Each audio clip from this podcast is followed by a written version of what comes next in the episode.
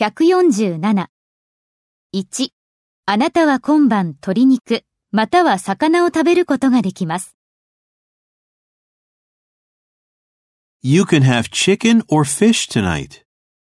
2、彼は多分会議中です。でなければ昼食中です。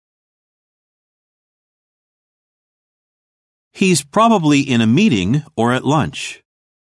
3、何かをしなさい。さもないとあなたは後悔するでしょう。Do something or you'll feel sorry. 4.